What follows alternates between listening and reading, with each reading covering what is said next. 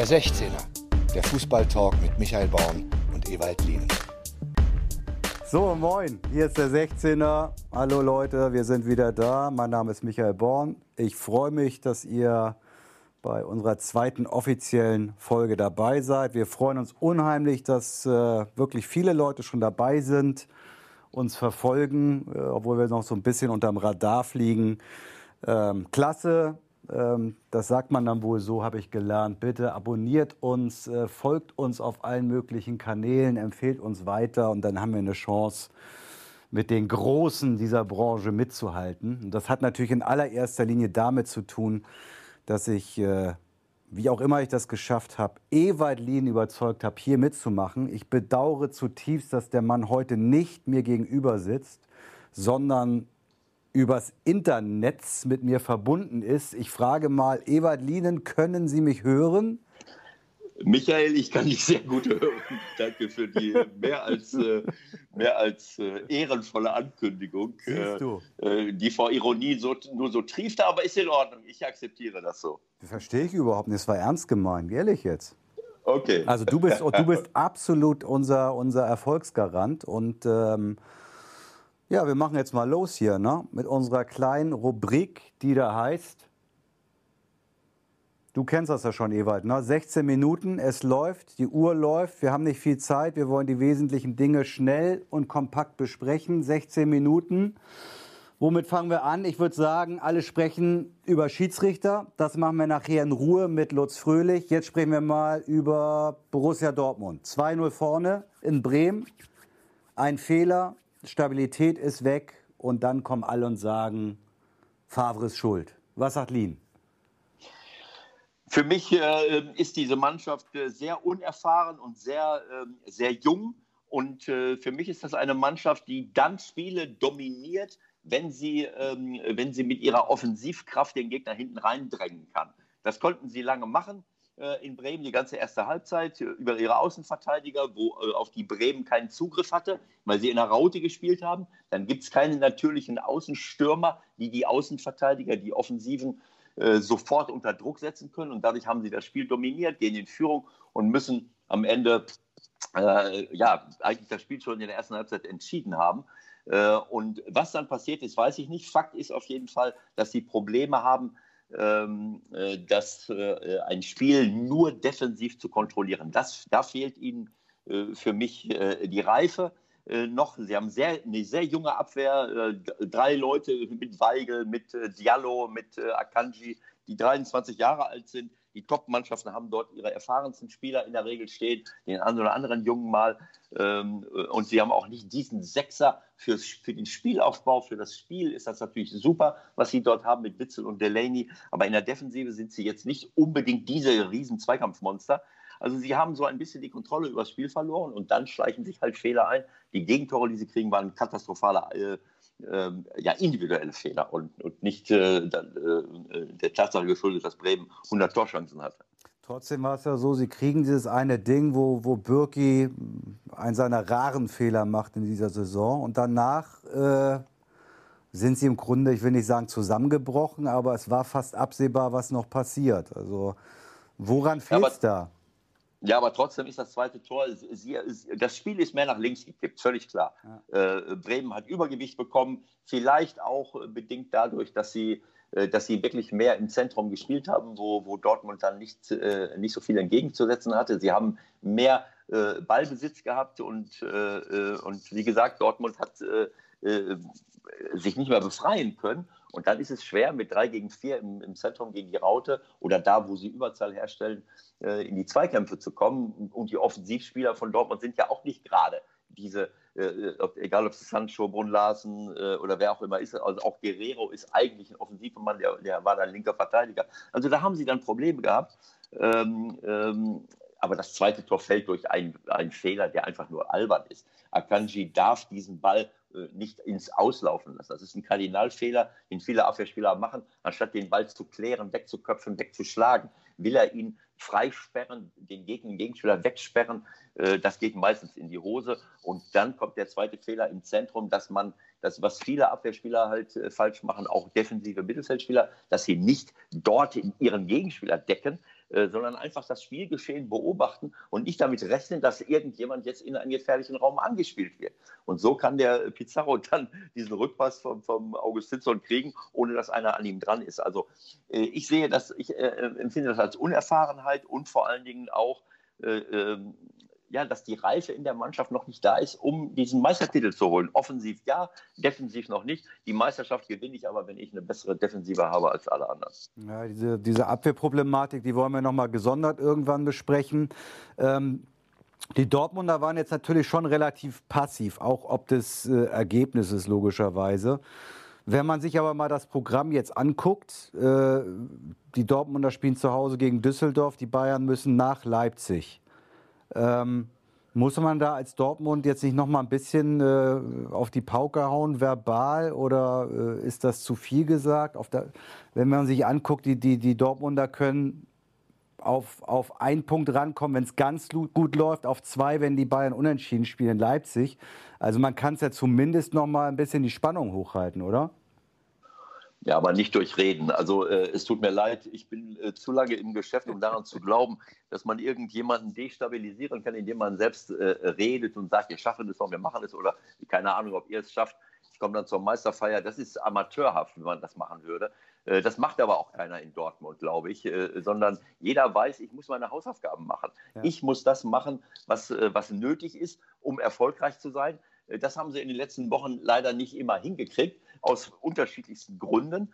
Ähm, äh, eigentlich bei neun Punkten Vorsprung hätten sie es schaffen können, haben sie aber nicht. Es gibt viele Gründe dafür. Und jetzt äh, können sie nur ihre Hausaufgaben machen, ohne Reus im nächsten Spiel wieder, äh, aber äh, zu versuchen, ihre Spiele zu gewinnen. Und was andere dann machen, äh, das haben sie nicht unter Kontrolle. Und das, äh, für mich ist das auch unredlich. Das ist, für mich geht es im Sport auch um Fairness. Und fair ist es nicht, wenn Bayern nach Leipzig fährt und ich fange an, die, die Bayern zu verhöhnen äh, oder, oder zu sagen, wir machen das schon irgendwie. Also so denkt in Dortmund auch keiner, glaube ich. Äh, und ich fände es auch nicht in Ordnung. Sowas möchte ich nicht hören oder auch nicht sehen. Ich möchte, dass eine Mannschaft versucht, alles zu geben, um guten, unterhaltsamen und dann auch erfolgreichen Fußball zu spielen. Und dann rechnet man am Ende ab. Natürlich haben sie noch eine Chance, die ist aber theoretisch. Was hast du für ein Bauchgefühl? Ich glaube, dass Bayern ganz souverän Meister wird. Okay, gucken wir mal nächstes Wochenende. Anderes Thema. Frankfurt gestern 1-6. Ja, nach Chelsea, vor Chelsea. Hat das in allererster Linie damit zu tun? Also das, äh, Frankfurt ist für mich eine der Überraschungsmannschaften dieser Saison. Ich liebe es, sie zu sehen. Sie machen uns viel Freude in der Meisterschaft und vor allen Dingen repräsentieren sie uns in Europa auf überragende Art und Weise mit einer, mit einer Multikulti-Mannschaft, äh, die top zusammengestellt ist äh, und die äh, voller Leidenschaft bis ans Limit geht, äh, die aber auch fast immer in der, zumindest in der Rückrunde, in der gleichen Besetzung spielt und jetzt sogar noch mit weniger Spielern, weil Aller äh, verletzungsbedingt äh, ausgefallen ist, zwischendurch auch mal Rebic. Äh, das ist schon sehr, sehr eng gestrickt, leider auf, auf dem Top-Niveau, sage ich mal. Ähm, und ähm, sie gehen fast in jedem Spiel an ihre Schmerzgrenze. Und das haben sie auch gegen Chelsea gemusst. Chelsea ist durch die, durch die Premier League gestellt. Äh, die wissen, dass sie dort immer an ihre Schmerzgrenze gehen müssen, sonst hast du in der Premier League trotz der Qualität keine Chance. Und die haben eine überragende kämpferische und läuferische Leistung in Frankfurt äh, gebracht. Frankfurt hat großes Glück gehabt, da nicht untergegangen zu sein. Und sie sind an ihrem Limit gewesen, sie sind am absoluten Limit. Wenn ich Spieler sehe wie Da Costa, wie, äh, wie Kostic, die, was die wieder am Donnerstag geleistet haben, unglaublich. Und die spielen eigentlich das ganze Jahr über. Und das hat man jetzt gemerkt, die Mannschaft war tot. Ähm, natürlich auch bedingt dadurch, dass, äh, äh, dass der Hütter versucht hat zu rotieren auf eine Art und Weise, die jetzt nicht, die sich nicht so, äh, die nicht so gut ausgegangen ist. Ähm, die Außenverteidiger nach vorne, um sie ein bisschen zu entlasten, als, drei, als Sturmpartner von, von Rebic. hinten eine, eine Fünferkette, die so noch nie zusammengespielt hat, nur noch zwei oder drei äh, äh, die zwei Leute vor der Abwehr. Also das hat überhaupt nicht gepasst. Die, sie wussten nicht, wo sie hinlaufen sollten. Das hat er dann hinterher korrigiert, aber da war es schon zu spät. Da stand es schon 6-1. Also ähm, sicherlich war das unglücklich mit der taktischen äh, Umstellung, aber er wollte halt etwas verändern und wollte ein paar neue Leute reinbringen. Ob er das öfters hätte schon machen müssen, ähm, äh, es steht auf einem anderen Blatt. Es ist einfach so, wenn man anfängt zu rotieren in letzter Sekunde, dann rotiert man Leute rein, die nicht im Flow sind, die äh, vielleicht nicht genug Spiele hatten vorher, um in so einem Spiel, in solchen, in so einem Spiel, wichtigen Spiel, dann eben auch ihren, ihren Mann zu stehen. Das ist sehr, sehr schade, weil sie es eigentlich verdient haben, durch ihre Leistung die Champions League zu erreichen. Äh, aber es war, äh, es war wirklich, äh, es hat mir wehgetan zu sehen, wie sie gegen eine richtig gut aufgelegte, ganz gallige, aggressive Leverkusener Mannschaft, die alles geben, geben wollten, völlig überfordert waren und, und jeder Angriff fast zu einer Torschance geführt hat. Das, das, das ist völlig unter Wert, aber das ist die Realität in diesem Spiel gewesen. Kannst du mir erklären als Trainer, ähm, wie man dann Spieler wie Jovic und Gacinovic noch einwechselt, obwohl man weiß, man wird eh nichts mehr reißen und ich brauche die am Donnerstag. Also das habe ich irgendwie nicht verstanden.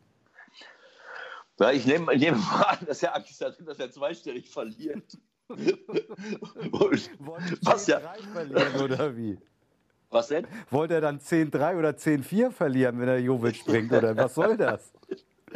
Ja, also äh, klar, man muss sich fragen, wieso, wieso, wieso macht er das, äh, macht er das jetzt? Ähm, äh, aber ähm, ja, es, ähm, keine Ahnung. Also es ist, es ist schade, ähm, dass, dass das so ausgegangen ist für sie. Aber Fakt ist natürlich auch, dass, äh, dass sie vielleicht auf dem absoluten Top-Top-Niveau äh, zu wenig Leute haben ähm, oder aber diese Leute nicht genügend im Laufe der Saison ans Spielen gebracht haben, dass sie dann auch das kann ich jetzt nicht so, so genau beurteilen. Fakt ist, dass die Mannschaft komplett kaputt äh, wirkte und, äh, und auch leer im Kopf. Und für mich stellt sich halt die Frage auch, äh, warum muss, so, ähm, muss man am Ende einer Saison, ich meine, um, um ein, äh, wegen einer Woche, wieso muss ich ein Halbfinale am Donnerstag spielen und am nächsten Donnerstag das nächste Halbfinale? Also das finde ich, äh, find ich äh, gewöhnungsbedürftig. Es kommt doch nur noch ein, ein Endspiel hinterher. Da werde ich ja irgendeinen blöden Termin finden nehme ich jetzt mal an, das sage ich jetzt mal ein bisschen provokativ. Aber ich finde es sehr, sehr schade zumindest, dass man, äh, äh, dass man am Ende einer Saison, wo man sowieso am Limit ist, dass man da die, die wichtigsten Spiele der, der Saison in zwei englischen Wochen hintereinander äh, spielen soll. Dann könnte man ja nächste Woche direkt das Endspiel hinten dran ja, genau. äh, schieben. Das genau, äh, dieselbe, äh, genau dieselbe Nummer haben wir in der Champions League auch. Also du hast Barcelona gegen Liverpool innerhalb von sechs Tagen. Da fragt man sich, warum machen die das bei der UEFA so? Was, was soll das?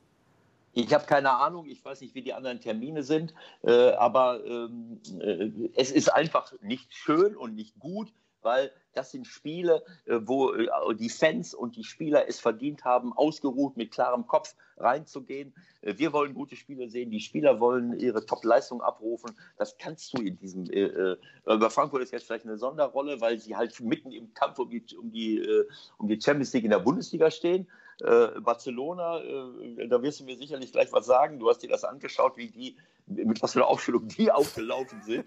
Die können sie, die, da können wir ja gleich noch drüber reden. Also das ist sehr schade, dass Frankfurt das jetzt nicht konnte. Andere können es scheinbar. Naja, Liverpool äh, muss alles geben, um im Newcastle zu gewinnen, Samstagabend. Und Barca hat mit, mit einer C11, muss man es glaube ich sagen, in Vigo 0-2 verloren. Äh, wo hat das was mit Chancengleichheit zu tun? Genau so. Wir müssen sie mal da überlegen, ob wir die Spanier, ob wir das weiter so akzeptieren, was die Spanier mit uns machen.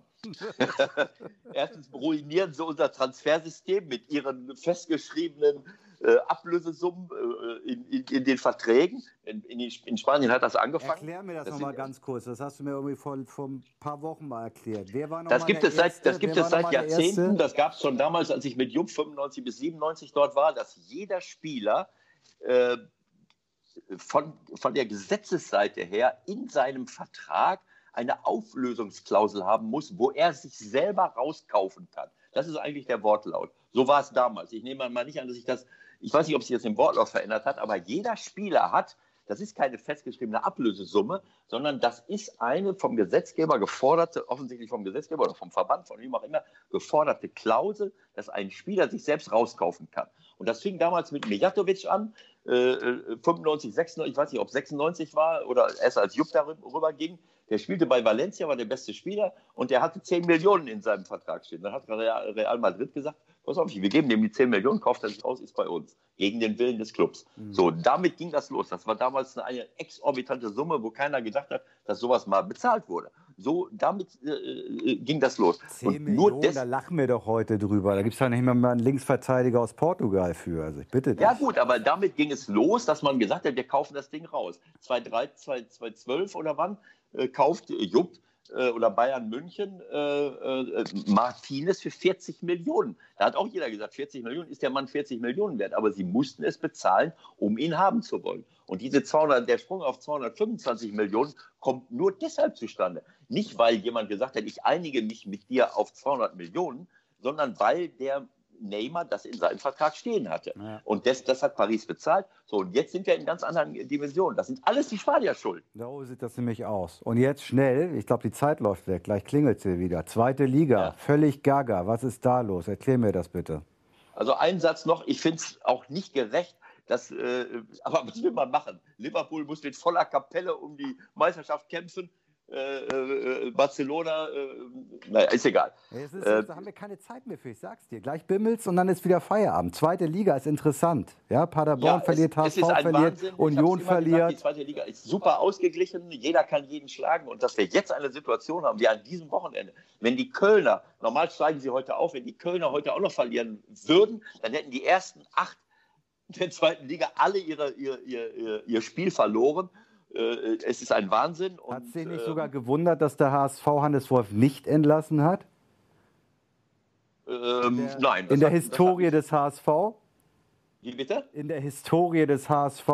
Hätte auch eigentlich gepasst, ja, aber das, oder? Ja, aber der Becker will das durchbrechen, weil das ist ja nun auch mit ein Grund dafür gewesen, warum sich der Club in diese Richtung entwickelt hat. So äh, keine Kontinuität im sportlichen Bereich, in der sportlichen Führung, in der, auf, dem Trainer, auf der Trainerposition sowieso nicht. Und ich glaube, dass man damit einen jungen, entwicklungsfähigen, guten Trainer opfert, nur um, weil man glaubt, an ihm liegt es jetzt. Äh, aber ich meine, äh, ich, ich habe es schon hundertmal gesagt, der HS, HSV, so wie viele andere Mannschaften in der zweiten Liga, haben nicht, hat nicht unbedingt eine Mannschaft, die so in der ersten Liga bestehen kann.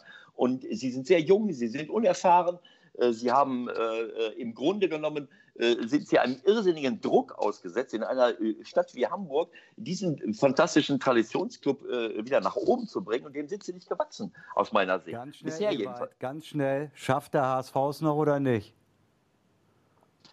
Äh, das weiß ich nicht. Sie müssen in Paderborn gewinnen. Fakt ist auf jeden Fall, dass sie, äh, ähm, dass sie seit dem Sieg bei, bei uns beim FC St. Pauli in der Liga kein Spiel mehr gewonnen haben, weil sie das Spiel als offensichtlich als wie ein Endspiel gefeiert haben. Die Jungs waren so froh und haben, dadurch ist eine Entspannung eingetreten. Sowas darf nicht sein. Das passiert aber nur mit unerfahrenen Spielern. 16 Minuten sind um. Das war der 16er. Der Anruf der Woche. Heute bei. So, liebe Freunde vom 16er. Jetzt kommt der Anruf der Woche zum dritten, vierten, fünften, sechsten Mal. Egal, wir haben schon angerufen, deswegen kein Freizeichen, aber Wunderwelt der Technik. Ich hoffe, wir hören Bruno Labbadia. Ich frage nach, Bruno, hören wir dich? Ja, natürlich. Hallo, grüße Moin, euch. Grüß dich. Woher wünschen wir dich? Äh, Gerade in Hamburg. Ich habe heute äh, meinen, meinen freien Tag und äh, ja, muss ein paar Erledigungen machen, äh, Schreibkram und ja, bin, bin gerne mal zu Hause. Ich, ich würde das Gespräch gerne anfangen mit, mit einer kleinen Randnotiz, die, wie ich finde, viel sagt. Ähm, wir haben am Samstag kurz telefoniert vor dem Spiel äh, gegen Nürnberg. Ich war für Sky da. Das war mittags um 12. Wir haben das normal, also es ist eher mal ungewöhnlich, dass man mit dem Trainer überhaupt noch sprechen kann, das vorneweg. Aber was ich halt außergewöhnlich fand, du sagst zu mir in dem Gespräch, ähm, ich muss dann noch den Camacho anrufen, der hat heute Geburtstag. Das ist mir wichtig. Ist das so ein kleines Mosaiksteinchen, warum das bei euch so läuft, wie es läuft, nachdem du im Grunde gesagt hast, ich bin hier nicht mehr da nach der Saison? Ja, es gehört für mich einfach dazu. Äh, Camacho ist, ist äh, leider seinen dritten Spieltag verletzt, äh, hatte letztes Jahr, hatte jetzt insgesamt vier Operationen und ist gerade in Spanien und macht seine Reha. Und, und mir ist es einfach wichtig, dass jeder Spieler weiß, dass, dass er nie in Vergessenheit gerät. Und wenn man jetzt äh, gerade so die, die letzten Wochen bei uns sieht, welche Spieler zum Einsatz nochmal gekommen sind, dass wir teilweise fünf Stammspieler pro Spiel ersetzen mussten, äh, da ist es halt total wichtig, dass du mit allen Kontakt bleibst. Aber unabhängig mal vom Sport, gehört es für mich als Mensch einfach dazu, dass ich versuche, gewisse Dinge einfach zu leben. Äh, und und äh, ich glaube, das ist auch heute noch, noch wichtiger denn je geworden, dass du als Trainer extrem viele Dinge vorlebst. Und das sind für mich auch die, die entscheidenden Werte. Ich könnte mir vorstellen, dass es sag mal, ein kleiner Schlüssel zu dem ist, dass wir dieses Jahr so einen guten Team Spirit haben. Hallo Bruno, ich bin auch da. Ewald, ich freue mich, ich freue mich. Ich muss sagen, momentan, sehe ich dich ja auf allen Kanälen und freue mich immer wieder, weil du äh, guter Tra äh, Trainervertreter bist, weil es ist, glaube ich, auch mal wichtig, dass, dass äh, jemand, der aus der Trainergilde kommt, einfach auch äh, mal die Perspektive der Trainer darstellt, weil, weil viele können sich gar nicht vorstellen, äh, was den Trainer immer wieder bewegt und was er, was er tun muss. Und deswegen finde ich immer ganz gut, wenn du da bist, äh, weil du dann einfach aus, aus der Praxis berichten kannst. Und glaube, das ist sehr, sehr wichtig in der heutigen Zeit. Das ist sehr lieb, aber wir sind nicht dafür da, jetzt über mich zu reden, sondern wir wollten mit dir reden, Bruder. Und für dich äh, Gratulation zu, äh, zu der Arbeit, die, ihr, die du mit deinem Trainerteam da äh, in dieser Saison äh, oder generell bei, bei Wolfsburg leistest. Äh, es ist unglaublich. du hast die Chance sogar bis in die Champions League vorzu, vorzudringen mit einer Mannschaft, die im letzten Jahr noch gerettet werden musste. Und ich kann, ich, ich liebe das einfach, das zu sehen, wie ihr spielt, mit welcher Leidenschaft, mit welchem Biss und wie ihr als Trainerteam diese ganze Truppe äh, in einem sicherlich nicht ganz so einfachen Umfeld äh, auf Linie bekommen habt und äh, dafür meine, meine größte Hochachtung. Vielen Dank, vielen Dank. Macht auch total Spaß, weil, weil die Mannschaft äh, wirklich bedingungslos das äh, annimmt, was wir ihnen äh, spätestens seit dem, seit dem Sommer vorgesetzt haben, aber auch schon in der, in der Endphase der, der, der letzten Saison, als wir dann Relegation spielen mussten. Und wir haben uns viel vorgenommen. Wir haben versucht, nicht nur auf dem Platz vieles zu verändern, sondern auch so in der ganzen Mannschaft äh, an, an gewissen Wertesystem, aber vor allen Dingen, äh, wir, wir, nennen das immer wieder unser Spielfeld und haben ihnen einen klaren Rahmen gegeben. Und äh, ja, die Mannschaft, wie gesagt, lebt es mit.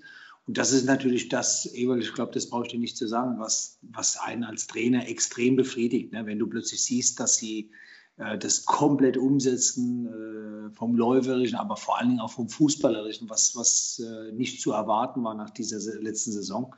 Ähm, deswegen fühlen wir uns momentan recht wohl im Trainerteam und, und du, du kennst ja Olaf Jansen, mit dem du ja gearbeitet hast, der Topmann ist. Ich habe Eddie Söser an meiner Seite und äh, auch noch mit Günter Kern einen sehr, sehr guten Konditionstrainer. Wir haben einfach ein gutes Team und deswegen sind wir momentan sehr, sehr happy, dass wir das machen können. Ich kenne Olaf sehr, sehr gut. Äh, ich habe mit Olaf ähm, ja, die erfolgreichste Rückrunde äh, der Vereinsgeschichte von St. Pauli hingelegt, weil, weil ich genau weiß, wie, äh, und das, da hat Olaf einen großen Anteil dran, weil er wirklich eine, eine top, top Leistung mit abgeliefert hat. Und das wird bei dir jetzt auch der Fall sein. Da freue ich mich sehr drüber.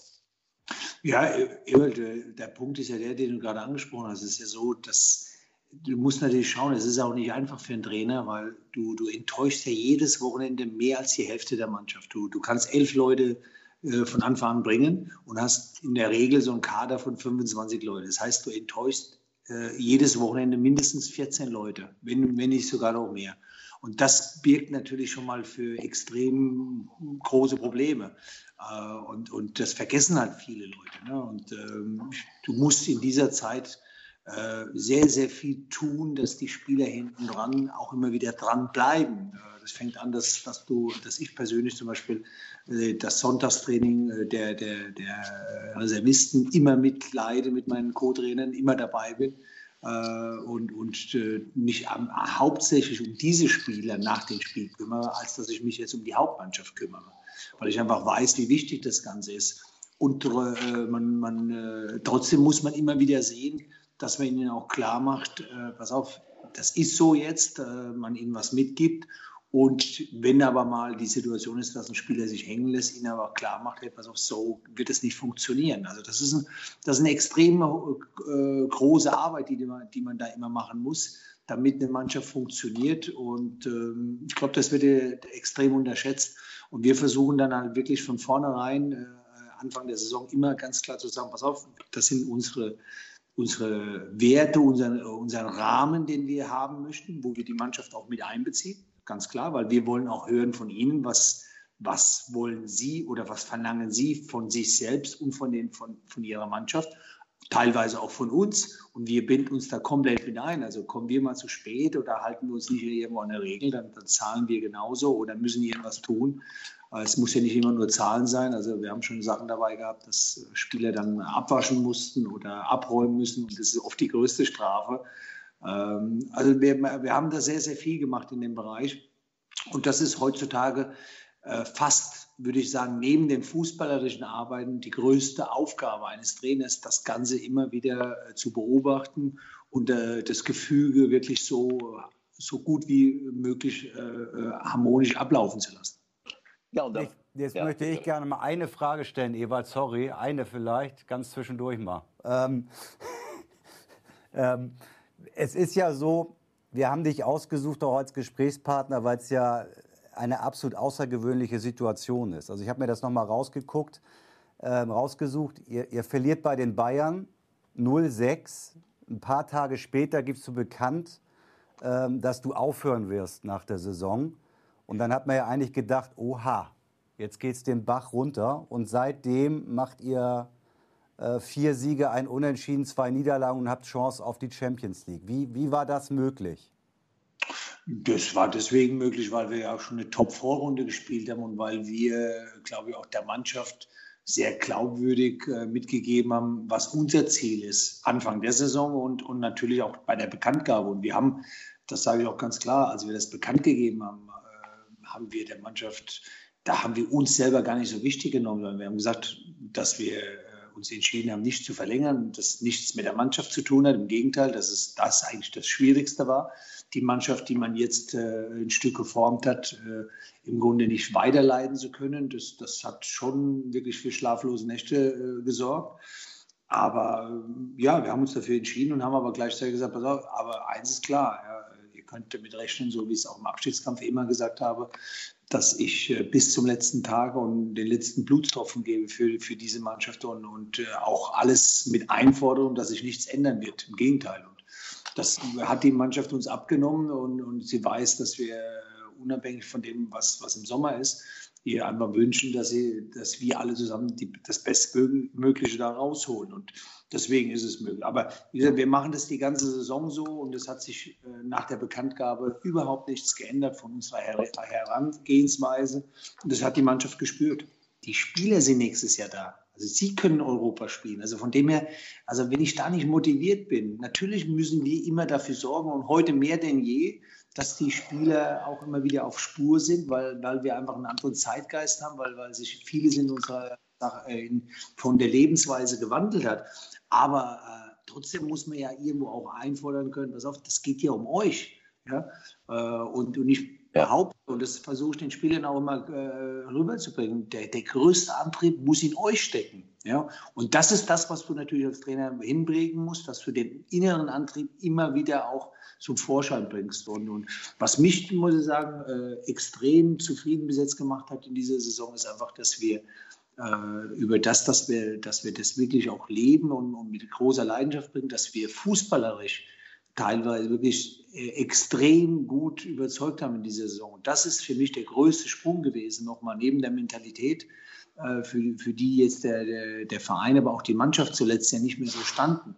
Ähm, das sind Dinge, die wir komplett gedreht haben und mit, mit allen zusammen natürlich.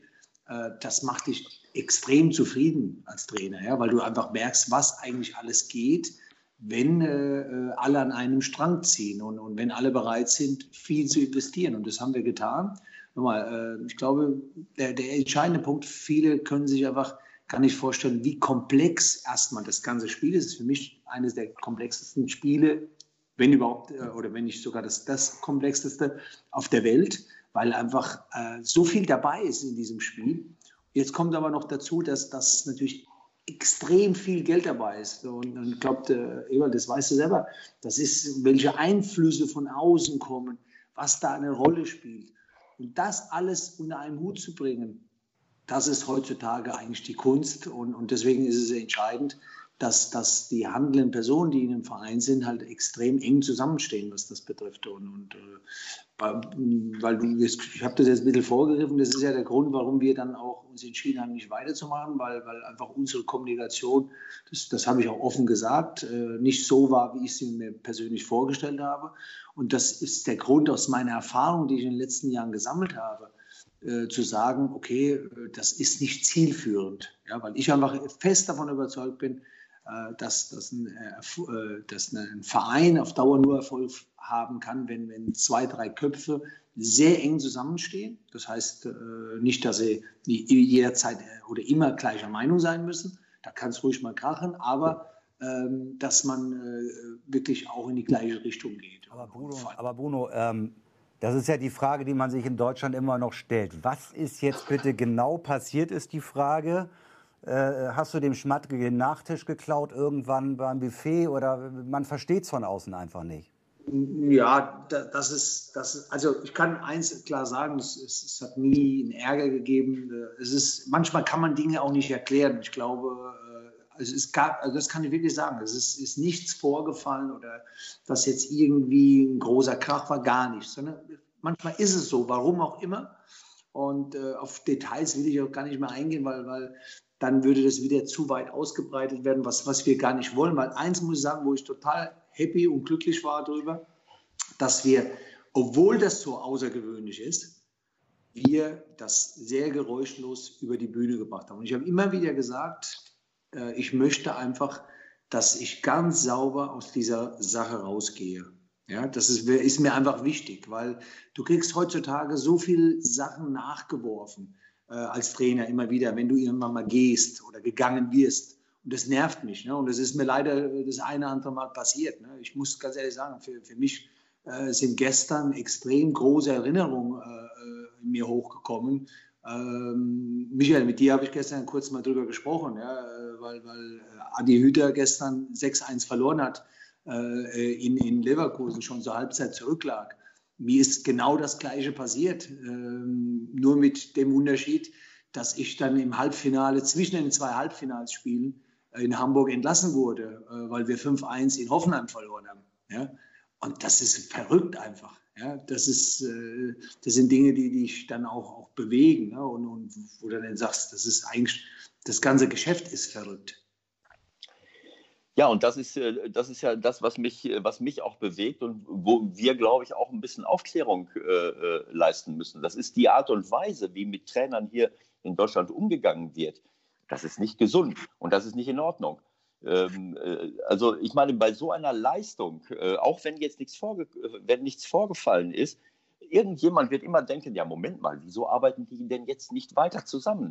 Äh, und die meisten wissen gar nicht, so wie wir es eben versucht haben zu erklären und wie du es erklärt hast, was für eine umfangreiches, umfangreiche Arbeit dahinter steckt, wenn man eine Mannschaft erfolgreich auf Linie bringen will.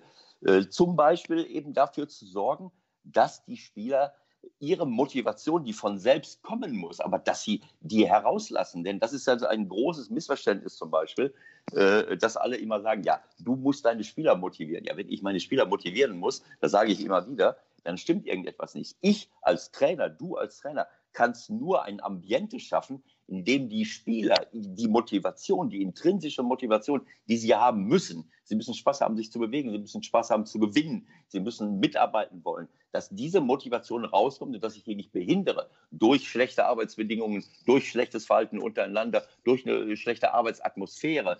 Dafür muss ich sorgen als Trainer, dass, das, äh, dass diese Motivation rauskommt. Das ist ein, ein, ein, ein Job, der super wichtig ist. Und äh, dafür brauche ich aber auch die Unterstützung im gesamten Club. Diese Unterstützung ja. ist aber oft gar nicht da, weil viele gar nicht wissen, äh, äh, gar nicht beurteilen können, wann ist denn jemand ein guter Trainer? Weder, äh, ähm, äh, also an vielen Stellen nicht. Und deswegen ist diese Unterstützung auch oft nicht da. Und ich habe, ich erlebe im Moment Diskussionen äh, um Trainer in Deutschland, wo ich mich frage, Moment mal, äh, Kovac steht an erster Stelle, äh, Favre an zweiter Stelle. Äh, jeder muss nur noch so gut sein wie Klopp und Guardiola äh, oder jeder muss die Meisterschaft gewinnen. Ansonsten muss, fragen wir uns schon, ja, was ist hier denn los? Also das ist, das ist für mich nicht nachzuvollziehen.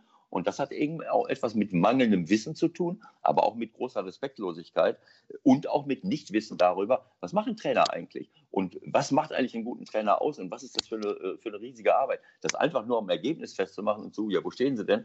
Und nur der Erste ist, ist der Held, das kann es nicht sein. Ja, ich glaube, wir könnten jetzt stundenlang über, über dieses Thema reden, weil, weil das so viele Dinge eine Rolle spielen. Nehmen wir mal die, die Spieler, die du jetzt gerade angesprochen hast. Ähm, als, als wir äh, in die Relegation gegangen sind und danach hieß es dann, ja, äh, es denen so gut? Müssen wir Dinge abschaffen? Da habe ich, hab ich als erstes gesagt, nee, wir, können, wir müssen uns doch nicht dafür schämen, dass wir einen guten Rahmen schaffen. Aber was wir schaffen müssen, ist, dass wir mehr einfordern. Ja? Wir, müssen, wir, wollen, wir müssen von den Spielern Dinge fordern. Wir müssen sie fördern. Das ist ganz wichtig. Ist an erster Stelle steht das. Aber wir müssen sie gleichzeitig fordern. Und, und ich glaube, äh, wir, wir müssen uns große Gedanken machen in Deutschland, in der Art, äh, wie, wie unser Leben sich in Deutschland verändert hat. Wir haben ein, eines der lebenswertesten Länder der Welt. Äh, uns geht es wahnsinnig gut. Ähm, deswegen haben sich die Lebensumstände verändert. Und wir, wir tun halt eins, wir, wir, wir nehmen den Jugendlichen, den Kindern extrem viel ab, Verantwortung ab. Und deswegen lernen sie nicht mehr eigene Verantwortung für Fehler, aber auch für ihr Tun zu übernehmen. Und da müssen wir uns als Verein Gedanken machen, wie können wir es verändern. Ja? Wo man früher äh, extremen Respekt hatte von Lehrer, von Polizisten, vom Trainer, das ist heute nicht mehr ganz so. Und dafür müssen wir sorgen, äh, dass wir gewisse Dinge äh, einfordern und äh, deswegen, jetzt kommen wir wieder, drehe ich das Ganze wieder, deswegen ist es so wichtig, dass der Verein eine klare Linie hat und dass die handelnden Personen auch zusammenstehen, weil es wird immer Situationen geben, wo es äh, Knackpunkte gibt, wo ein Spieler einfach Dinge tut, die, die vielleicht nicht gehen und wo man dann vielleicht mal ein Auge zu äh, oder, oder beide Augen zudrückt, weil man sich sagt, ja, wenn wir da jetzt äh, das einfordern, dann dann bringt er vielleicht seine Leistung nicht.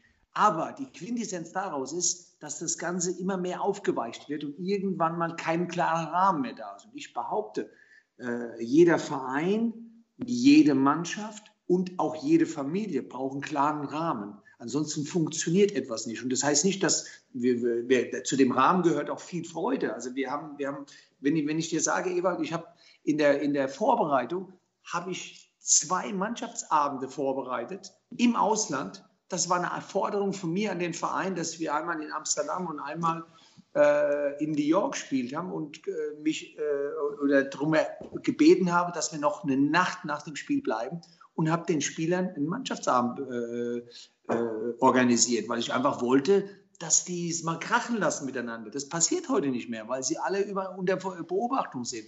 Im Ausland ist es dann ein bisschen einfacher und deswegen haben wir das gemacht. Das ist auch, wenn es nur ein halber Prozentpunkt ist, der uns dazu gebracht hat, dass wir im Sommer so zusammengewachsen sind. Das ist nur, nur ein Beispiel zum Beispiel. Ja. ja? Und das, das sind so Dinge, finde ich, wo wir uns Gedanken machen müssen, äh, nicht nur über, über das Technische oder Dinge, sondern um, über unsere Lebensumstände und das, was, was, wir, was auf uns zukommt. Und wie gesagt, ich glaube, da sind wir äh, groß in der Verantwortung als Verein. Und das wird nur funktionieren, wenn die handelnden Personen äh, da extrem eine Linie gehen. Nochmal, müssen nicht immer einer Meinung sein, aber wenn sie nach außen gehen, äh, müssen sie eine Linie gehen. Und, und Ewald, ein Punkt ist ja der, der Trainer, äh, oder ich, ich würde mal sagen, im Umfeld äh, eines Vereins wissen es ungefähr 500 Leute vier Wochen vorher, bevor du als Trainer weißt, dass du in Frage gestellt wirst. Das ist der, der Knackpunkt. Ja, weil einfach zu viele Dinge weitergegeben werden immer und immer erzählt wird, äh, ähm, ja, der Trainer hat das hat er nicht so gut gemacht. Es wird immer nur erzählt, was er nicht gut gemacht hat und nicht, was er gut gemacht hat. Und das ist ein großes Problem, dass man da nicht zusammensteht genug. Und das wird eine entscheidende Rolle sein. Und die Vereine, die es tun, die, die haben dann äh, meistens Erfolg oder sie haben dann halt einfach so ein gutes äh, oder so viel schon geleistet, dass sie halt auch solche Dinge mal auffangen können. Bruno, mir ist noch eine Sache aufgefallen oder hängen geblieben bei unserem Gespräch am Samstag. Äh, ich hoffe, das ist okay, wenn ich das erzähle. Ich nenne den Spieler mal Stürmer G. -Punkt. Wenn du mir erzählst, dass du im Training äh, einem Spieler, der schon ein paar Spiele auf dem Buckel hat, äh, noch genau beibringst, wie er sich zu stellen hat, wenn er mit dem linken, also mit dem, mit dem schwächeren Fuß schießen will. Ja. Was heißt das für unsere gesamte Branche? Was heißt das für die Bundesliga? Und äh, wie schätzt du sowas ein?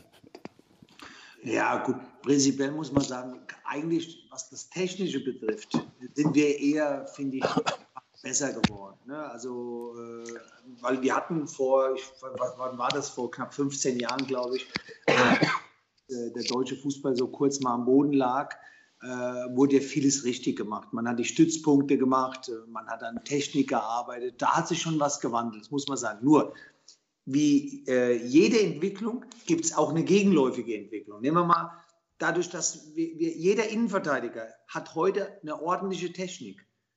Aber dadurch, dass wir das mehr äh, gefördert haben, gibt es kaum noch Verteidiger, die gegen einen Mann gut spielen können.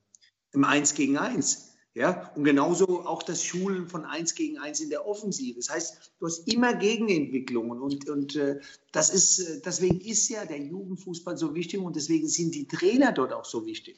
Ja, äh, und, und da gibt es natürlich auch mittlerweile eine Entwicklung, wo viele natürlich versuchen wollen, eigentlich über die Jugend nur noch das Sprungbrett zu sehen. Und dann geht es nur noch um den Erfolg und nicht um diese Entwicklung. Ja? Also das ist wie, wie bei uns in, in, in der Mannschaft ein so großes Spektrum, so ist auch der Jugendbereich ein ganz großes Spektrum, wo wir äh, wo ein Verein sich immer wieder Gedanken machen muss, wie ist die Situation, was haben wir in den letzten Jahren gut gemacht. Das heißt aber nicht, dass äh, automatisch das alles top ist, weil es kommen dann die Ge Gegenentwicklungen. Und das müssen Menschen spüren und müssen immer wieder an Punkten arbeiten und müssen sagen, okay, das haben wir jetzt zwei, drei Jahre in dem Bereich gut gemacht, aber wir dürfen das andere, was auch dazu gehört, nämlich Zweikampfführung, nicht ver, äh, vernachlässigen. Äh, und das sind halt Dinge, wo immer abhängig ist von Menschen. Das ist das Schöne für dich. Ja? Alles, was wir tun, ist immer dann am Ende doch vom Menschen abhängig. Lass uns nochmal über dich sprechen. Ne? Wir haben jetzt geklärt, du, du bist bis, äh, ich glaube, 18. Mai ist, ist Saisonende. Wie, wie geht es weiter? Ist Ausland eine Option? Äh, ich lese, Hertha ist interessiert, Schalke ist interessiert. Dann heißt es immer dahinter, äh, ja, aber es gibt irgendwie hier und da im Verein Widerstände. Nimmst du das wahr oder äh, liest du das alles schon gar nicht mehr und wartest einfach ab, wer dich anruft? Ja, natürlich. Klar lese ich, also kriege ich was mit. Ich lese gar nicht so viel, aber, aber natürlich kriegst du das automatisch mit, weil, weil dich jeder darauf anspricht. Ähm, auch das ist natürlich ein, ein, Punkt. Also für mich, ich bin momentan total frei. Äh, das, das ist eigentlich auch für mich eine schöne Situation gewesen, dass ich auch in der, in der Phase, wo ich darüber nachgedacht habe, mache ich bei VfL Wolfsburg weiter oder nicht, dass ich mich sehr frei gefühlt habe. Ich fühle mich aber insgesamt in meinem Leben mittlerweile freier, weil ich einfach ähm, nicht mehr so weit in die Zukunft denke, sondern viel mehr in dem Jetzt lebe. Weil, weil, weil was ich oft verpasst habe, war den jetzigen Moment zu, zu genießen. Ich glaube, Ewald kann es nachvollziehen. Du denkst als Trainer, wenn du ein Spiel gewinnst, schon wieder, was musst du tun, damit die Woche so und so läuft. Und äh, das mache ich zwar immer noch auf eine Art, aber ich versuche den Moment mehr zu genießen. Moment, momentan genieße ich extrem, dass die Mannschaft wirklich diese Dinge so gut umsetzt. Die zweite Sache ist, ich bin selber gespannt, was kommt. Äh, ich kann mir alles vorstellen. Ich bin natürlich ein Kind der Bundesliga. Äh, ich bin seit 35 Jahren äh, mittlerweile dabei. Ähm, aber ich kann mir auch das Ausland vorstellen. Ich, also ich bin, wie gesagt, was das betrifft, sehr, sehr frei. Und, und ja, was das andere betrifft, ähm, das finde ich auch immer wieder interessant, wie, wie gerade bei Trainern, die sich lange schon in dem Geschäft halten, eher immer wieder äh, von allen Seiten auch Vorbehalte kommen. Heute ist das kein Qualitätsmerkmal mehr, dass du dich über so und so viele Jahre in der, in der Liga hältst. Äh, und ich äh, empfinde mich immer noch als trotzdem jungen Trainer oder, oder im, im mittleren Bereich als Trainer. Ähm, aber es ist, wie gesagt, heute eher ein Manko, vor allem in der Bundesliga habe ich das Gefühl, weil jeder nur sieht, was nicht so gut war ähm, aber nehmen wir mal wieder, was ich vorhin schon sagte, ich bin der, der letzte deutsche Trainer, der, der im Halbfinale Europa League stand. Ja? Und, und das sind alles Dinge, die gar, nicht, gar keine Rolle spielen, sondern nur, was war jetzt gerade. Ja? Und, äh, und vor allen Dingen, wenn man schon so lange da ist, hat man das Gefühl, äh, da kann man nichts mehr Neues berichten. Und, und heutzutage ist es besser, wenn man, ich sage jetzt mal, ich kann es sagen, weil ich selber Versicherungskaufmann bin, wenn man von äh, Versicherungsvertreter war äh, und dann in den Fußball reinkommt, dann schreit jeder, oh toll, super, äh, neues Gesicht. Äh, es, also es interessiert gar nicht mehr die Qualifikation. Was hast du für eine Erfahrung? Und die Erfahrung als Trainer, das muss ich ehrlich sagen, die ist unersetzbar. Also wenn ich die Erfahrung die ich heute habe, nehmen wir mal Bayer Leverkusen gehabt hätte, das, ich weiß gar nicht, was ich mit der Mannschaft gemacht habe. Es war ein Traum, diese Mannschaft. Ja, aber ich war jung, ich war, war ähm, noch ein bisschen ungeduldig und, und äh, habe mich äh, auch mit jedem angelegt und habe es ihm auch direkt ins Gesicht gesagt, was, was auch nicht jedem gefallen hat. Ja, wo ich heute äh, viel mehr Erfahrung habe in dem Kram. Also von dem her ist das unersetzbar. Und das wundert mich immer wieder, vor allen Dingen in Deutschland, wie gesagt, was, was das betrifft. Was sind, wie du das siehst, Ewald? Ja, genau, äh, das ist genau der Punkt. Äh, wir können natürlich nicht nur alte und erfahrene Trainer haben. Das ist logisch, dass junge Trainer auch äh, einen Platz haben müssen und Total. auch ihre, Erfahrungen machen müssen. Aber ähm, das Entscheidende ist, dass, es, dass ich immer weniger Respekt vor der Erfahrung von Trainern feststelle vor, der, Lebens, vor der Lebensleistung äh, äh, von Trainern. Und es ist einfach so. Man sieht das bei allen jungen Trainern. Ich war, du warst jung, ich war jung. Äh, die Erfahrung, die ich heute habe oder später hatte, wenn ich die in jüngeren Jahren gehabt hätte, aber es ist eben so. Das ist im Leben ja genauso. Ich möchte nicht mehr, äh, ich möchte nicht mehr 25 sein.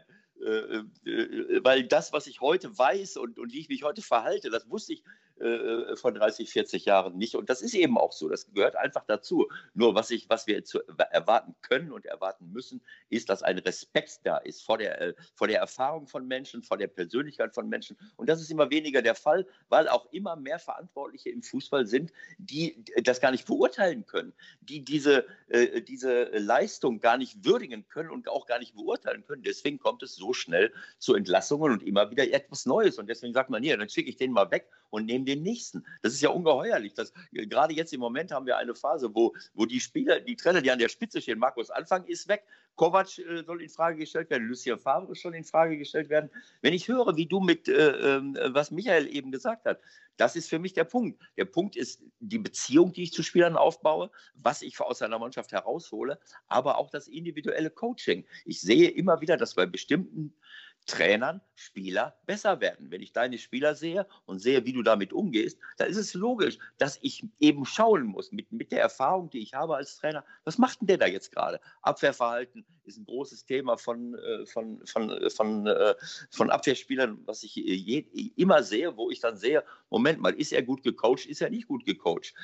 Schusstechnik. Ich, es, wir gehen immer wieder, ich sehe immer wieder, dass viele Verantwortliche, auch, auch Moderatoren und, und Journalisten sagen, ja, der, der ist gut und der ist nicht gut. Als Trainer kann ich mir das nicht erlauben zu sagen, äh, ja, der kann es nicht, sondern dann muss ich mich darum kümmern. Das ist mein Job. Und wer das macht, der ist, äh, der ist auf einem guten Weg und kann Spieler besser machen. Wenn ich bei Kloppo sehe, da sind Spieler, heute sind das alles Weltklasse-Spieler. Vor Jahren liefen die auch schon rum. Mané, Salah, die haben wir uns vor der Haustür gespielt. In Basel, in, in Salzburg. Keiner kümmert sich drum. Und äh, sie holen sie zwar, aber sie sind nicht in der Lage, sie zu den Weltklasse-Spielern zu machen, manche jedenfalls, wie sie jetzt geworden sind. Da, dabei spielt Klopper wieder eine große Rolle. Natürlich auch die Erfahrung, die die Spieler im Laufe der Jahre gesammelt haben. Also für, für diese Entwicklung, äh, dafür Respekt zu haben, das ist, für mich, das ist für mich wichtig. Und dazu brauche ich äh, entsprechende, erfahrene Leute auch in den Vereinen, die überhaupt in der Lage sind, Trainer und Sportdirektoren äh, mit denen zusammen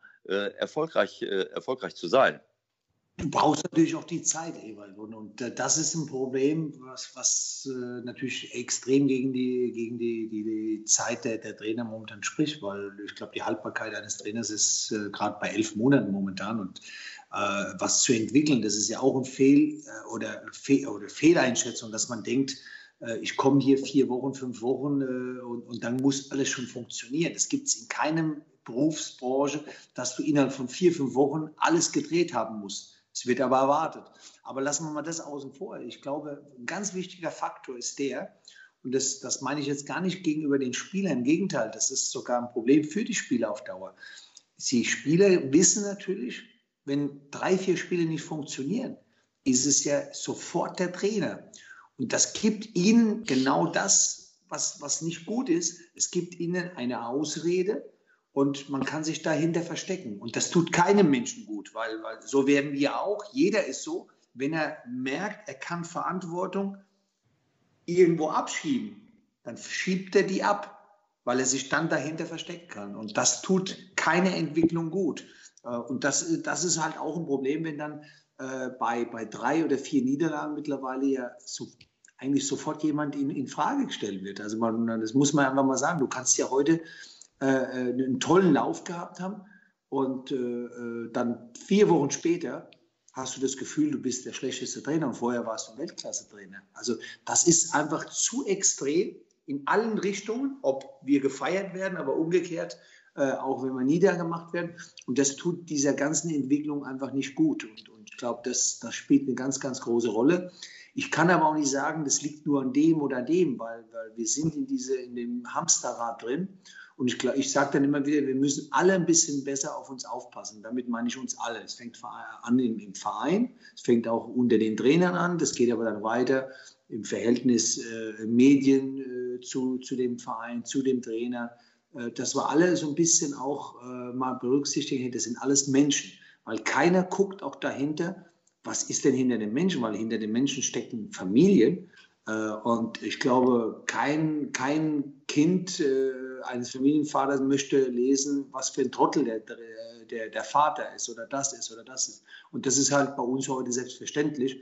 Ähm, und ich finde, da, da gehört dann einfach auch dazu, dass man alle miteinander das fängt bei uns Trainern ganz klar an, äh, nehme ich mir immer wieder vor, auch gegenüber Schiedsrichtern, äh, Presse, einfach sauber mit, miteinander umzugehen, so gut es geht. Aber leider sind halt sehr große Interessen dabei äh, in diesem Bereich, weil es einfach um sehr, sehr viel Geld geht. Da geht es einfach viel, äh, wenigen Menschen um, um wirklich das tatsächliche Spiel und das ist manchmal schade, weil ich glaube, also mir geht es so, dafür liebe ich das Spiel viel zu sehr und ärgere mich dann wirklich über, über, über diese Sachen. Und man kann nur eins versuchen, in seinem Rahmen das so zu, äh, so zu machen, wie man es gerne hätte.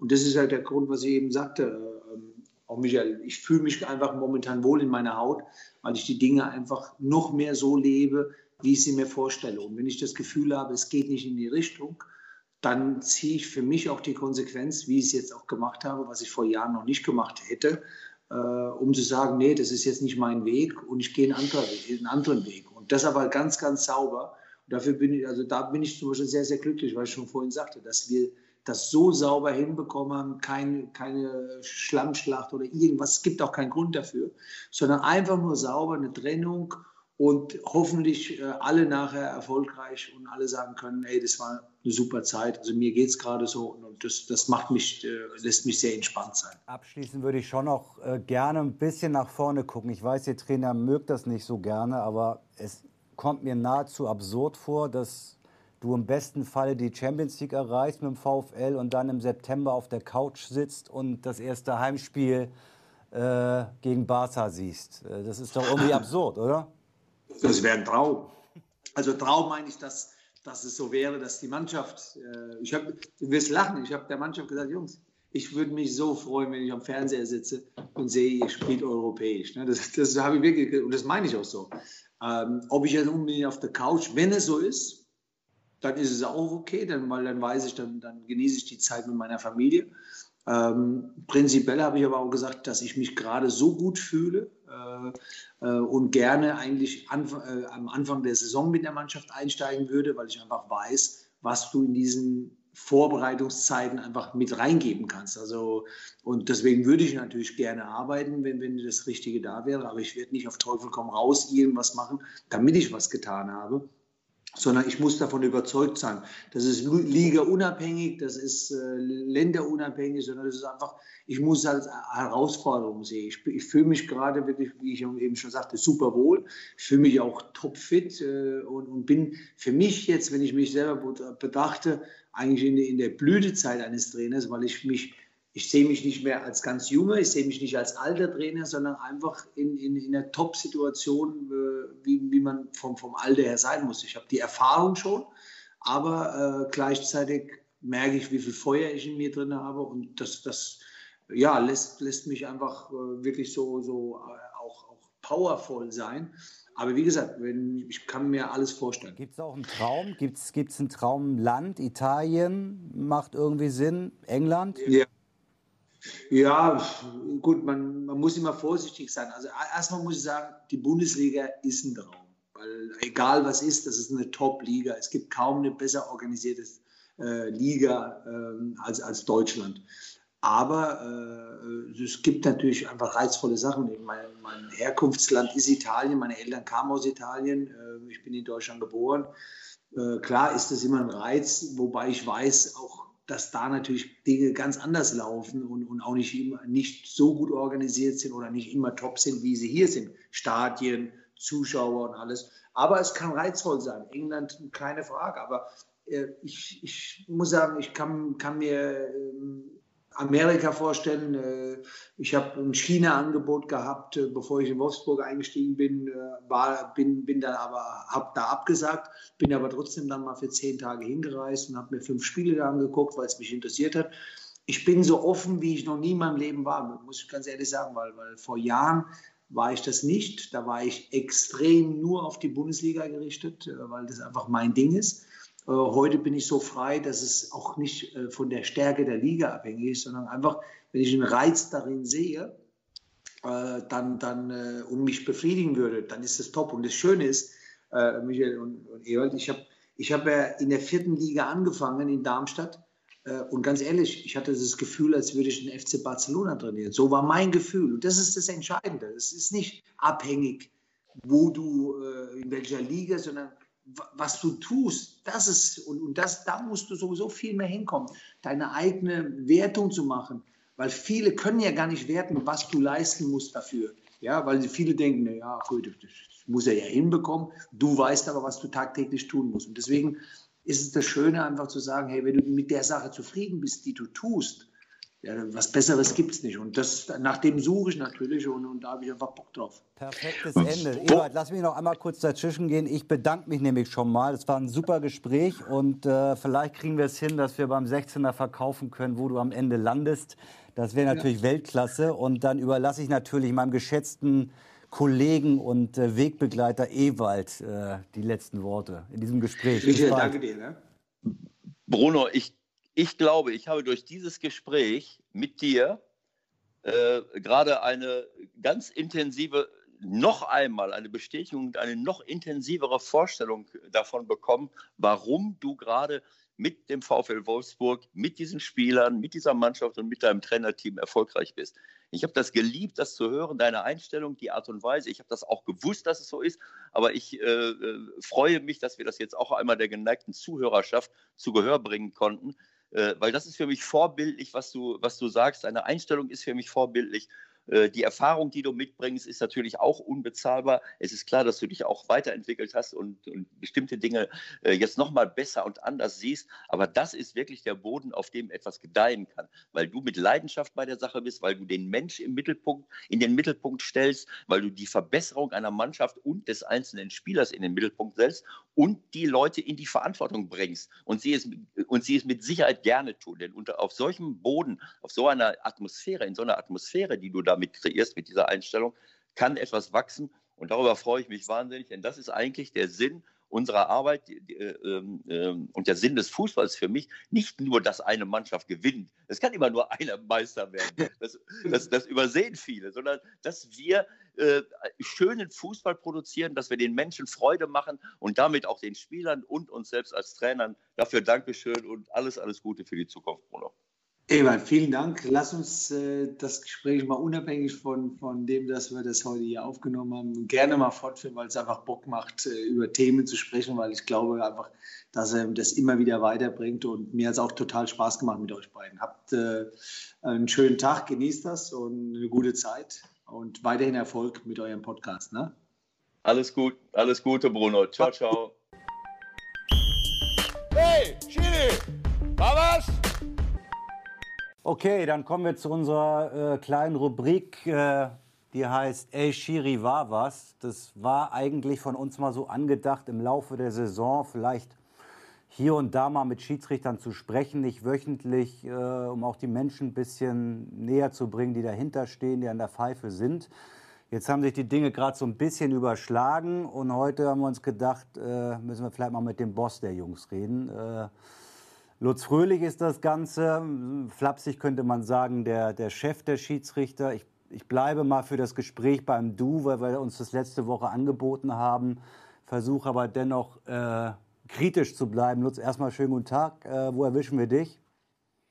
Äh, Im Büro in Berlin okay. im Moment ganz platte Frage zu Anfang. Das ist heute, glaube ich, mal äh, erlaubt. Wie geht's so nach den Ereignissen vom Wochenende? Ja, genau. Also du war ja zum, zum Schluss schon so ein bisschen äh, ähm, so ein leicht humoriger Einschlag. Äh, es ist tatsächlich so ein bisschen äh, Galgenhumor. Das Wochenende ist jetzt am Ende aus Schiedsrichtersicht nicht besonders gut gelaufen. Ähm, ja, damit muss man jetzt umgehen. Wir müssen jetzt sehen, dass wir die, die Dinge klären in dieser Woche. Ein paar, also die Hälfte der Schiedsrichter, würde ich mal sagen, die haben wir jetzt schon erreicht. Ähm, und wichtig ist, dass die Mannschaft jetzt, die am nächsten Wochenende auf dem Platz steht, ähm, frei ähm, von der Aufgeregtheit und von der öffentlichen Diskussion an diesem Wochenende ist, aber trotzdem in Teilbereichen eben auch besser, besser performt. Wir wollen natürlich jetzt heute nicht äh, alle Szenen nochmal im Einzelnen durchkauen. Aber mich würde schon mal interessieren, was du gedacht hast, äh, wo auch immer du das gesehen hast, äh, als das Handspiel von Rekik dann in der Zeitlupe zum ersten Mal kam. Was war deine Reaktion? Ja, also da, da war ich sogar live dabei in, in, in Berlin oh, und ich kann besser. sagen, also okay. ja, ähm, in dem Moment, als das Handspiel war, ähm, habe ich genauso reagiert wie alle anderen, nämlich völlig entspannt und überhaupt nicht am ja. Ende weil keiner hat dieses Handspiel im laufenden Spiel wahrgenommen und ähm, das ähm, wurde vom Schiedsrichter nach, nachher auch ähm, in, in, der, in, in, in dem Kontext mit dem Torwart als eine Torwartabwehr wahrgenommen. Er hat nur gesehen, dass da ein paar Spieler zum Ball springen und der Ball abgefaustet wird ähm, und da der Jahrstein mit hochgesprungen war, äh, war das im ersten Moment für alle ein völlig normaler Vorgang. Und ähm, jetzt zur Frage, die erste Zeitlupe kommt und du guckst rein in das Bild und dann denkst du, das gibt's doch gar nicht. Äh, das, das kann doch nicht wahr sein. Ist aber wahr gewesen. Ähm, und äh, was, was ich gut fand, fair fand im Umgang mit dem Schiedsrichterteam, dass von, von keiner Seite aus ein Vorwurf an das Schiedsrichterteam äh, kam, weil es eben allen so ging, auch den Stuttgartern. Ähm, das fand ich fair. Ähm, natürlich bleibt die Frage offen und ähm, warum man jetzt ähm, im Kölner Studio letztendlich, wo man die Bilder nochmal hat, ähm, die Situation nicht erfasst hat. Ähm, hier würde ich mal klar sagen, das ist so eine ungesunde Routine, die da äh, stattgefunden hat, die dazu geführt hat, dass man sich von der Unverdächtigkeit der Situation hat leiten lassen und dann einfach den Vorgang durchgespült hat, ohne ihn nochmal zu checken. Das war die Krux an der Sache. Ähm, ist ein Thema ähm, des Videoassistenten, der da hätte eingreifen können, ist kein Thema der Handspielauslegung selbst, weil wir sind uns alle einig, dass das ein klares Handspiel war. Ja. Ähm, wie, wie, sehen jetzt die ersten Maßnahmen aus? Man muss das Ganze jetzt, wenn man jetzt den ganzen Kontext des Wochenendes sieht, ja für euch schon mehr oder weniger als PR-Desaster bezeichnen. Was macht ihr jetzt? Ja gut, zum einen ähm, differenzieren, äh, was für eine Fehlerquelle, was für eine Ursache gab es. Hier war es ähm, in Richtung Videoassistent auch Thema Aufmerksamkeit.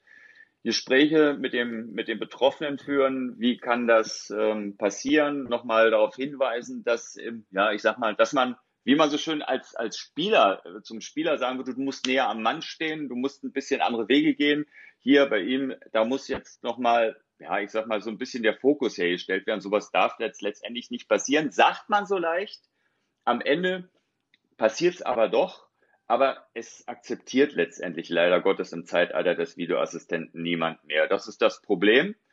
Ähm, die anderen Situationen, die wir hatten, ähm, jetzt in München und in, in Dortmund, da ist eine andere Aufarbeitungsquelle. Da müssen wir sehen, dass wir bei der, bei der grundsätzlichen Auslegung nochmal ähm, noch nacharbeiten. Und da ist unsere Auffassung ähm, dazu, dass die Entscheidung in Bremen, Dortmund an sich die ist, die wir ähm, ähm, supporten, weil das ist kein absichtliches Handspiel gewesen und da der Vorgang mit Boateng ähm, auf einer vergleichbaren Ebene war. Hand geht also eher aus der Flugbahn mhm. des Balles heraus. Die Hand ist äh, oder der Arm ist ziemlich dicht am Körper, ist jetzt nicht meterweit abgespreizt. Deswegen sagen wir in diesen beiden Fällen, wenn man da das Spiel hätte weiterlaufen lassen, ähm, dann wäre das die richtige Entscheidung äh, gewesen. Ähm, ja, wir wollen, wir wollen unbedingt weg und das wollen wir auch diese Woche nochmal kommunizieren dass wenn sich ein Schiedsrichter nicht ein, nicht hundertprozentig sicher ist, wenn ein Schiedsrichter schon in Details einsteigen muss, um äh, irgendwie zu einer Entscheidung zu kommen, dann sollte man erst recht nicht in eine Extrementscheidung reingehen. Sprich jetzt einen Strafstoß geben oder auf einer anderen Ebene statt einer gelben Karte eine rote Karte. Wenn man sich nicht hundertprozentig sicher ist, wenn man wirklich Details strapazieren muss, die dann am Ende auch für die Öffentlichkeit nicht mehr nachvollziehbar sind, auch für Spieler, Trainer, dann lass die Extremmaßnahme weg. Das ist so, sag ich mal, so ein Input, den wir diese Woche jetzt auch nochmal geben, an den wir erinnern wollen. Klar, Input ist das eine, aber letztendlich muss man auch bedenken, die Schiedsrichter sind Menschen und situativ auf dem Platz macht auch mal ein Schiedsrichter einen Fehler. Ähm, ja, da kommt man nicht dran vorbei, bei aller Technik. Wir sind am 32. Spieltag. Ähm, wenn man heute sich die Zeitung anguckt, ihr wart ein, ein Megathema. Ich denke, dass das führt zu weiterer Verunsicherung. Ähm, mhm. mal losgelöst vom Videoassistenten, wenn du jetzt die Leistung deiner Mannschaft beurteilst, äh, seid ihr noch auf Europakurs so oder sieht es eher Richtung Mittelfeld gerade aus? Ja, das, das, ja gut, das, das ist so eine Einordnung. Also gut, Felix Brüch, der pfeift jetzt morgen Champions League Spiel. Insofern sind wir unbedingt noch auf äh, Europakurs einerseits. Ähm, andererseits ähm, ist es so, ich denke mal, dass wir hier mit, mit, mit äh, Deutschland äh, im Fußball eben auch eine, einen sehr hohen Anspruch verfolgen müssen, auch verfolgen müssen und dass wir sehen müssen, dass wir diese Ansprüche auch immer irgendwo erfüllen. Wir sind so ein bisschen nach wie vor nicht nur im Fußball, sondern auch bei den Schiedsrichtern so schon Vorzeigeland. Und ähm, diesem Anspruch müssen wir alle gerecht werden, ähm, sowohl die Schiedsrichterführung als auch die Schiedsrichter selber. Ähm, und ja, da muss man sich immer jetzt sammeln und ähm, versuchen jetzt die letzten zwei Spieltage, ohne dass man jetzt zusätzlich Druck macht, ohne dass man jetzt zusätzlich Hektik macht und verunsichert, ähm, sehr viel im Einzelgespräch mit den Leuten arbeiten und versuchen, dass man da eine sichere Ausgangsposition persönlich bei den Leuten hat, dass die Spiele, dass die Saison jetzt am Ende nochmal vernünftig zu Ende geht. Und dann heißt es durchatmen, sammeln und dann nach drei, vier Wochen vorbereiten wieder auf die neue Spielzeit und hoffen, dass wir dann, ähm, ja, ich sag mal, äh, eine bessere Ausgangssituation haben als in dieser Saison. Da war ja der erste Spieltag schon nicht so besonders toll. Ich glaube, wenn ich mal was dazwischen sagen darf, ich, ähm, äh, ich glaube, das Entscheidende bei der ganzen Geschichte ist, dass wir wegkommen von, dieser, von diesen Schuldzuweisungen, sondern dass äh, alle Beteiligten merken, äh, dass auch äh, die Schiedsrichter äh, dass alle ähm, Lösungen haben möchten. Und ich bin davon überzeugt, dass der, äh, dass der Videoschiedsrichter, der Videobeweis gut ist, für mehr Gerechtigkeit und Fairness sorgt. Und jetzt geht es eigentlich nur darum, die Leute so fit zu machen, dass sie damit perfekt umgehen können, das Ganze zu verbessern. Und ich glaube, dass alle dazu bereit sind. Das ist schon mal der erste Schritt. Und dieses ganze Bashing und, äh, und Schuldzuweisung, das machen wir ja gerne im, im ganzen Leben und bei uns in der Bundesliga besonders, bringt uns überhaupt nicht weiter, sondern es bringt uns nur weiter, die Leute weiter zu qualifizieren und äh, darüber müssen wir uns Gedanken machen.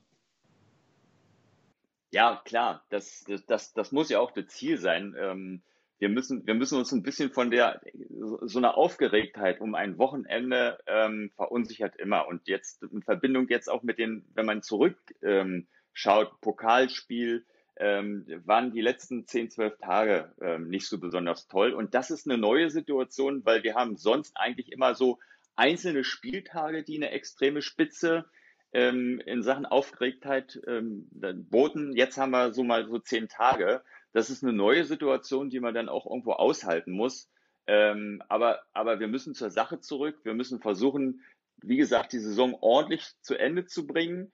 Ähm, wir tun auch alles dafür, sowohl ähm, was die Arbeit im Kölner Keller angeht, als auch die Gespräche mit den Schiedsrichtern. Ziel ist es nicht, jetzt sage ich mal, ähm, ähm, zu sagen, du bist schuld und du bist schuld und du hast schlechten, schlechten Job gemacht, sondern dass man die Sicherheit bei den Personen in den Vordergrund stellt und die Leute, sage ich mal, für den Einsatz gut vorbereitet. Und nach Abschluss der Saison muss man dann ganz in Ruhe mal sich ähm, mit Einzelheiten äh, befassen. Und ähm, ja, da, ist zwei, da gibt es zwei Themen, die wir angehen müssen für die neue Saison. Das ist das eine nochmal weiterhin Verbesserung, Entwicklung, Videoassistent. Und das zweite Thema ist regeltechnisch bei der Regelauslegung das Thema Handspiel.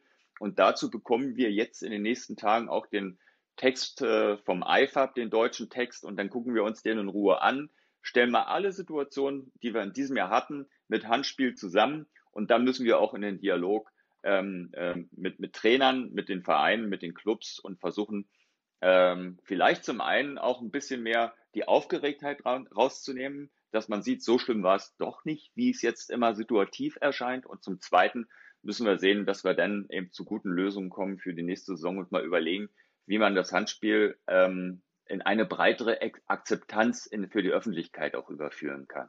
Lutz, aber Entschuldigung, das ist, das ist, glaube ich, ja, jetzt bin ich kurz Ewald, geht gleich weiter. Lutz, ähm, nichtsdestotrotz, ja. es ist ja so, es gab jetzt, Stand 32. Spieltag, 30 Handelfmeter. Ich kann mich erinnern, ich glaube, das geht jetzt ungefähr so vier Jahre, dieses Theater ums Handspiel. Das kommt ja mehr oder minder, wenn ich das noch richtig weiß, eher von der FIFA runtergespielt zu euch dann.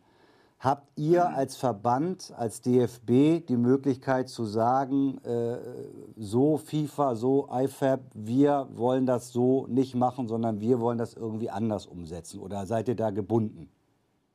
Ähm, naja, wir sind letztendlich, wenn der Text da ist, dann sind wir schon irgendwo mit gebunden, ähm, weil, weil, jetzt mal aus der Sicht der deutschen Vereine, der Clubs oder auch der Mannschaften, letztendlich Nationalmannschaften, die international spielen, ähm, die werden ja dann mit dieser Regelauslegung in jedem Falle auch konfrontiert.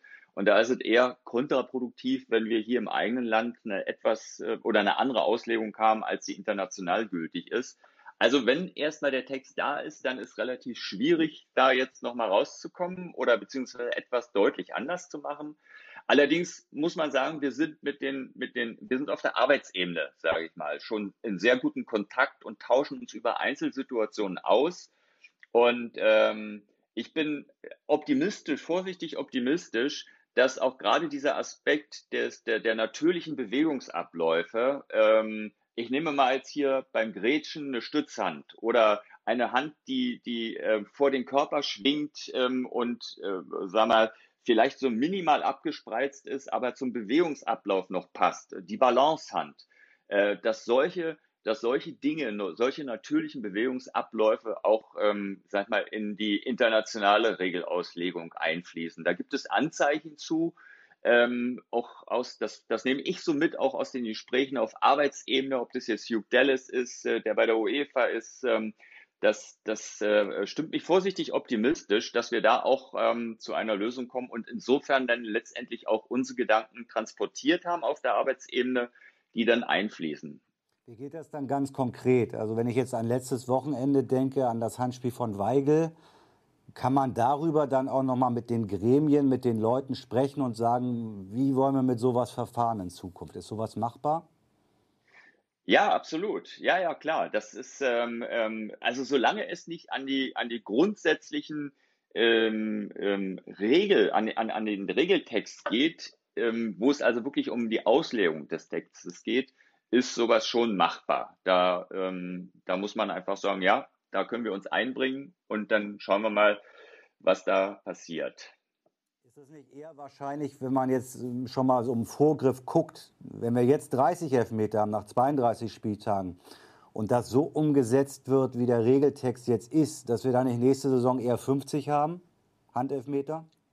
Äh, nee, also nein, ich sag mal klar, das ist, du, du, du sagst jetzt Zahlen, ähm, das, das ist, ähm, ja, das ist, das ist immer sehr schwierig. Ähm, ich bin immer dafür, dass man eher am konkreten Einzelfall bleibt. Ähm, jetzt, äh, also für mich ist jetzt äh, das Gravierendste, was am irritierendsten ist, ist zum Beispiel, wenn du an einem Spieltag zwei Situationen hast, die absolut vergleichbar sind, wie jetzt an diesem Spieltag. München und Bremen. Wenn dann unterschiedliche Entscheidungen bei auch gleichen Voraussetzungen, dann beide Schiedsrichter waren ja bei einem On-Field-Review und wenn der eine sagt, für mich ist es nicht Absicht und macht weiter und der andere sagt, für mich ist es Absicht und gibt einen Strafstoß. Das ist das, ich sag mal, das ist eine Härte, das ist eine, eine, eine irritierende Härte, die dann auch letztendlich dazu führt, dass keiner mehr die Handspielregel versteht. Das, das kann ich an diesem Beispiel vom Wochenende nachvollziehen. Für mich stellt sich die Frage, ob es sinnvoll ist, äh, vielleicht Spezialisten in den Videokeller zu setzen. Also nicht immer hin und her zu switchen. Ist nur mal eine Frage, eine Idee ob es nicht sinnvoll ist, Leute, die sich richtig, die richtig sich da reinfuchsen in diese Videoarbeit, äh, um diese Dinge dann da vielleicht noch besser zu erkennen, ob das Sinn macht, da auf Spezialisten zu setzen. Ja, also ich sage mal, ähm, der Videoassistent steht noch so immer noch in den Kinderschuhen, aber das ist eigentlich auch ein Ziel des Videoassistenten, dass man irgendwann mal ähm, ja, ich sag mal, im, im, in der Arbeit bei den Schiedsrichtern bestimmte spezialisierte Jobbilder hat, Nehmen wir mal an, eins ist Videoassistent, eins ist Schiedsrichter auf dem Feld, ein drittes Jobbild wäre Schiedsrichterassistent.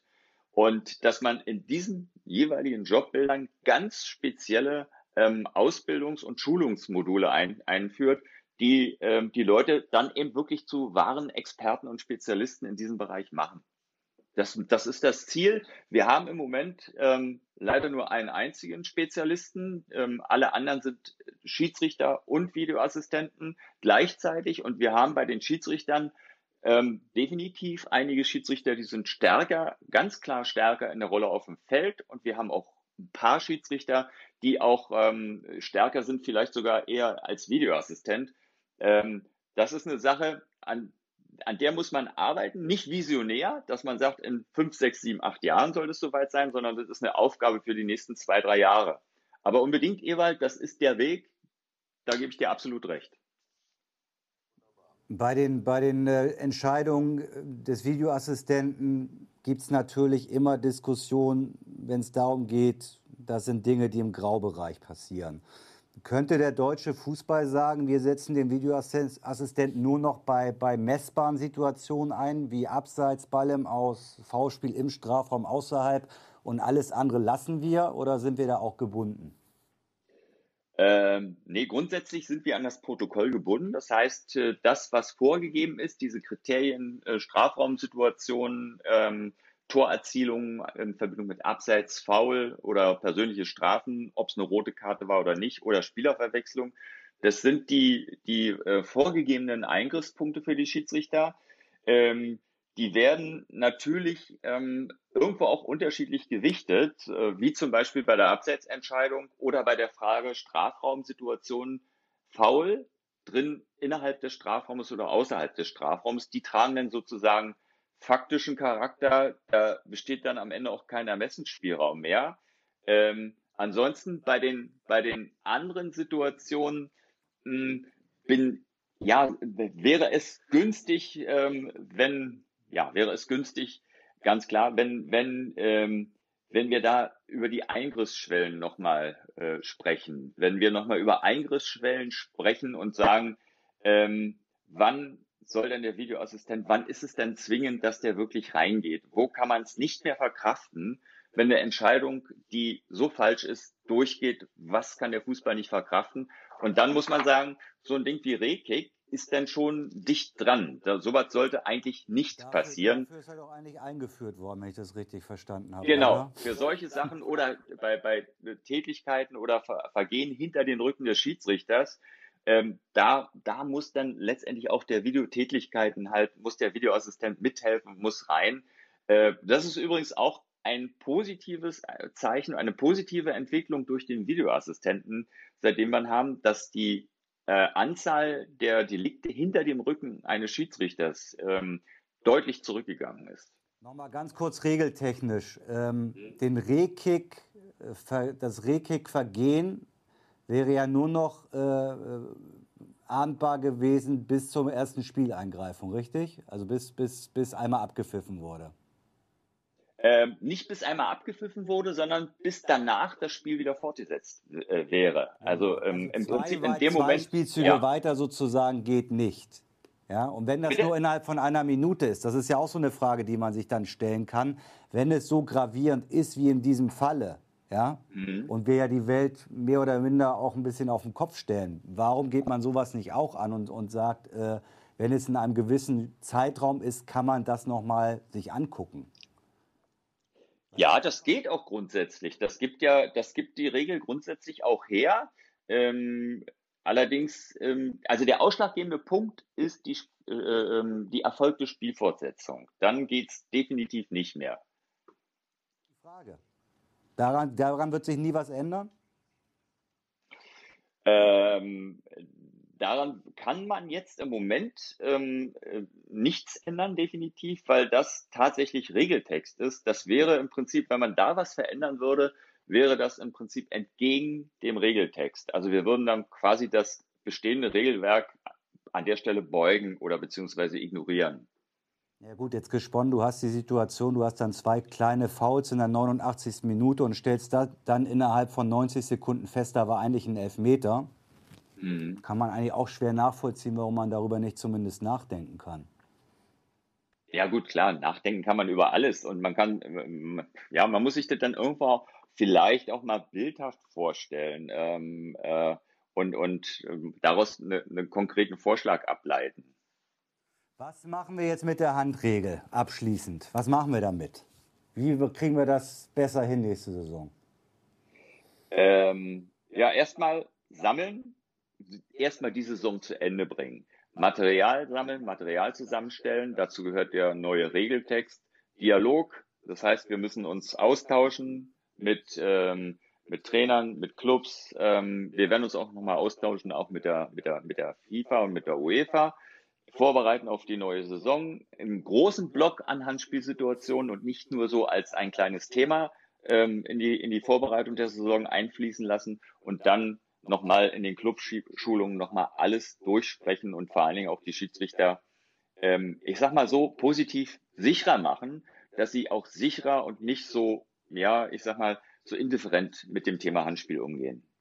Okay, ich glaube, damit haben wir es im Grunde geklärt und ich hoffe auch Ewald ist damit dann happy. Ich bin zufrieden und wünsche alles, alles Gute, Lutz Michael. Ich sage erstmal vielen Dank für heute. Ich drücke die Daumen, dass äh, dass ihr das gut über die Bühne kriegt, die letzten beiden Spieltage. Ja, danke, danke. Na, okay, Lutz, danke erstmal. Wir hören. Ja, bis dann. Danke. Tschüss, schönen Tag noch. Tschüss. So, das war der 16er für heute. Ich glaube, wir haben wieder eine Menge gelernt. Ewald, wie gehabt schon. Äh, kurzes, kurzes Fazit vom Trainer Lienen. Über was? Ja, über die Sendung. Frag mich nochmal. Kurzes Fazit vom Trainer Liedemann. Ich weiß gar nicht, was du von mir willst jetzt. Ja, nun erzähl. Wir haben keine was Zeit denn? mehr. Wie fandst du es?